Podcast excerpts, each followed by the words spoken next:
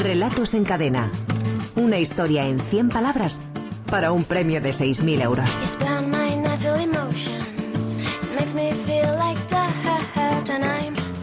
Javier Sagarna, director de la Escuela de Escritores. Buenas tardes, Javier. Hola, buenas tardes. En 100 palabras podría contarse la historia que nos ha relatado Begoña Arce desde Londres. Hombre, por poder siempre se- podría contarse en 100 palabras, pero yo creo que es una historia que necesita muchas más para ser contada, ¿no? Porque yo creo que mm, toda la cantidad de cosas atroces que nos has estado contando, la cantidad de tiempo transcurrido, la cantidad de personas implicadas, yo creo que merecerían, merecerían al menos Parecía una novela de Dickens, ¿verdad? O peor, vamos. Efectivamente, merecerían una novela y, y- y a Charles Dickens que viniera para contarla. Bueno, estamos en tiempo del concurso de relatos en cadena. Hemos tenido, han tenido los oyentes dos semanas de plazo para presentar sus propuestas y ello explica que hayamos recibido, atención, 1.123 textos a partir de una Semana frase eh, sugerente. ¿eh? Lleva horas durmiendo en su cunita como un ángel.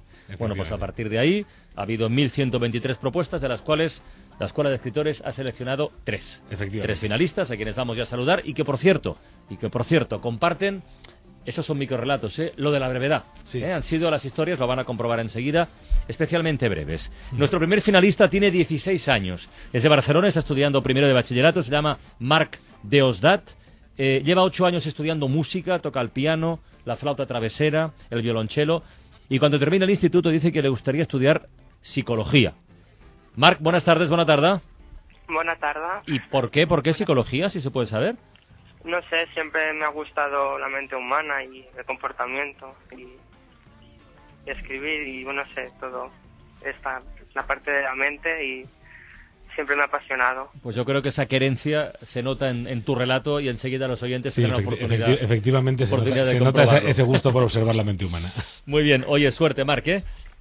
Gracias. El segundo finalista es David, David Andrés, 36 años, es de Colombia, pero vive en Barcelona desde hace 12, es arquitecto y tiene una tienda de ropa. Entre sus aficiones, escribir, escribir con frecuencia en un blog de microrelatos con el que lleva ya dos años y medio. Es también aficionado a la fotografía y al diseño gráfico. David, buenas tardes.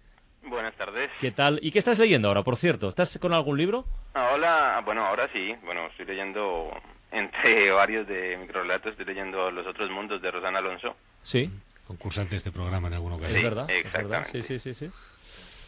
Muy bien, pues que tengas mucha suerte, David. Gracias. Y el tercer finalista es Ricardo Álamo, tiene 47 años, es de Ayamonte, en Huelva, pero vive desde hace unos 11 en, en Cádiz. Es profesor de filosofía en un instituto. Profesor Alonso, Álamo, perdón, buenas tardes. Hola, buenas ¿Qué tardes. tal, Ricardo? ¿Cómo va eso? Muy bien, muy bien. Por cierto, va a participar en el carnaval, que hoy hemos hablado con los oyentes de esto. Pues normalmente no suelo ir porque hay demasiada gente y es difícil pues estar, estar pues un poco un poco a gusto entre tanta gente. Esta semana los alumnos deben estar, eh, en fin, con la cabeza en otra cosa, ¿no? Sí, sí, sí. La mayoría de ellos ya están pensando en este fin de semana que es cuando empieza el carnaval grande. Muy bien, Ricardo, muchísima suerte. ¿eh? Pues vamos ya con la lectura de los tres relatos finalistas, a ver, cuál, a ver cuál pasa a la siguiente fase. El primero, el de Marc de Osdat, se titula Mi pequeño ángel.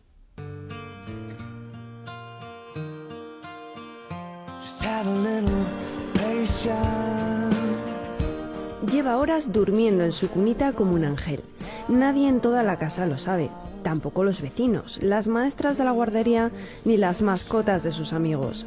Él tampoco sabe que dos manzanas más allá, su primera víctima está aprendiendo a andar.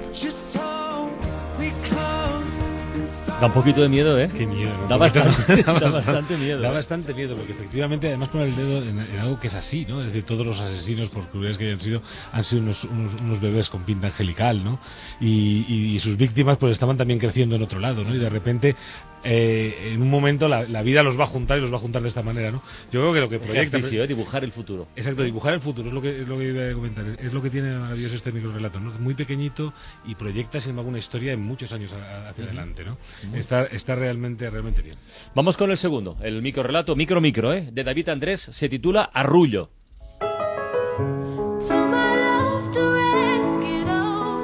Lleva horas durmiendo en su cunita como un ángel. Debe ser que lo arrulla el leve crujir de la viga de la que cuelga su padre. Bueno, Boom. Este romántico boom, tampoco sí, es, sí, ¿eh? sí, sí. Sí, El sí, relato sí. modelo boom. Sí, sí, Exacta- sí, sí. Exactamente. Le deja, le- quemarropa. ¿Eh? Exactamente, le deja uno, mm, tiene, no sé si son 12 palabras o una cosa así, Pero aparte de la frase. no- la hacen la falta más. inicio, pero no hace falta ¿Verdad? más porque es exactamente la imagen bueno. que acaba de dibujar, Qué el bueno. bebé durmiendo en su cunita y, y ese sonido, ¿no? Porque a veces muchas veces los- las cosas que vienen de, de otros sentidos, que no solamente de la vista, son más eficaces, ¿no? Ese crujido de la viga y tal, y luego ya ver colgar al padre es, Ay, es definitivo, es una bomba. Bueno, desde luego. Vamos con el tercer finalista de esta semana. Concurso Relatos en Cadena. Ricardo Álamo firma su historia como Seis Dedos.